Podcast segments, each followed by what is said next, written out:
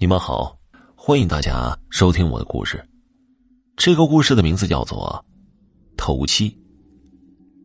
事情发生在二零一零年，安徽省一个小村庄。张四水家里出了白事儿，他儿子张丽出了车祸。今天晚上正是头七，张老汉给儿子做了最后一顿头七饭，等着儿子回魂。张丽的娘死的早，张四水一个人把儿子慢慢拉扯成人，中间的苦只有自己知道。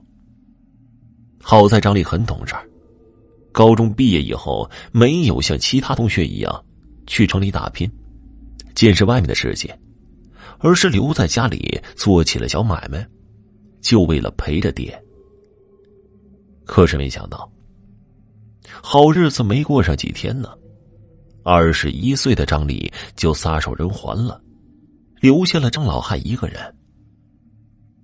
张四水把摞好的草灰铺在家门口，这是本地的传统。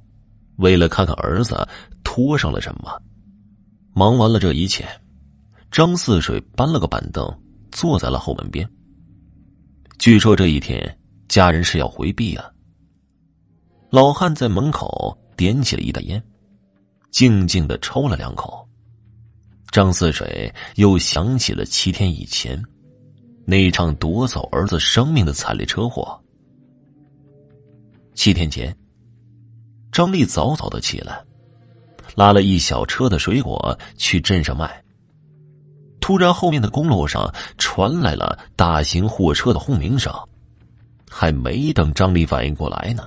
一辆蓝色的集装箱货车朝着自己撞了过来，惨剧就在一瞬间发生了。直到货车被三轮车憋停，疲劳驾驶的大货车司机高林才从迷糊中反应过来。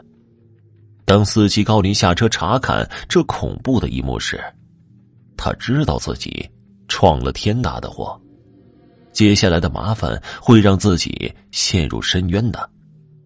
他没犹豫，就做了决定，逃逸。张丽的尸体被他昧着良心的抛在了路边。一个鲜活的二十一岁生命，就像一堆烂肉一样被扔进了草丛里。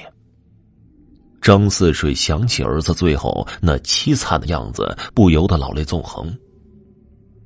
屋里突然传来细小的声音，像是人轻轻的脚步声。难道是儿子真的回来了吗？张老汉强忍着冲进去见儿子最后一面的冲动，低头哽咽着，怕冲散了儿子的魂魄。与此同时，货车司机高林在家里正喝着酒呢。他这几天整日恍恍惚惚的，不把自己喝得酩酊大醉，根本睡不着觉。那天出了车祸以后。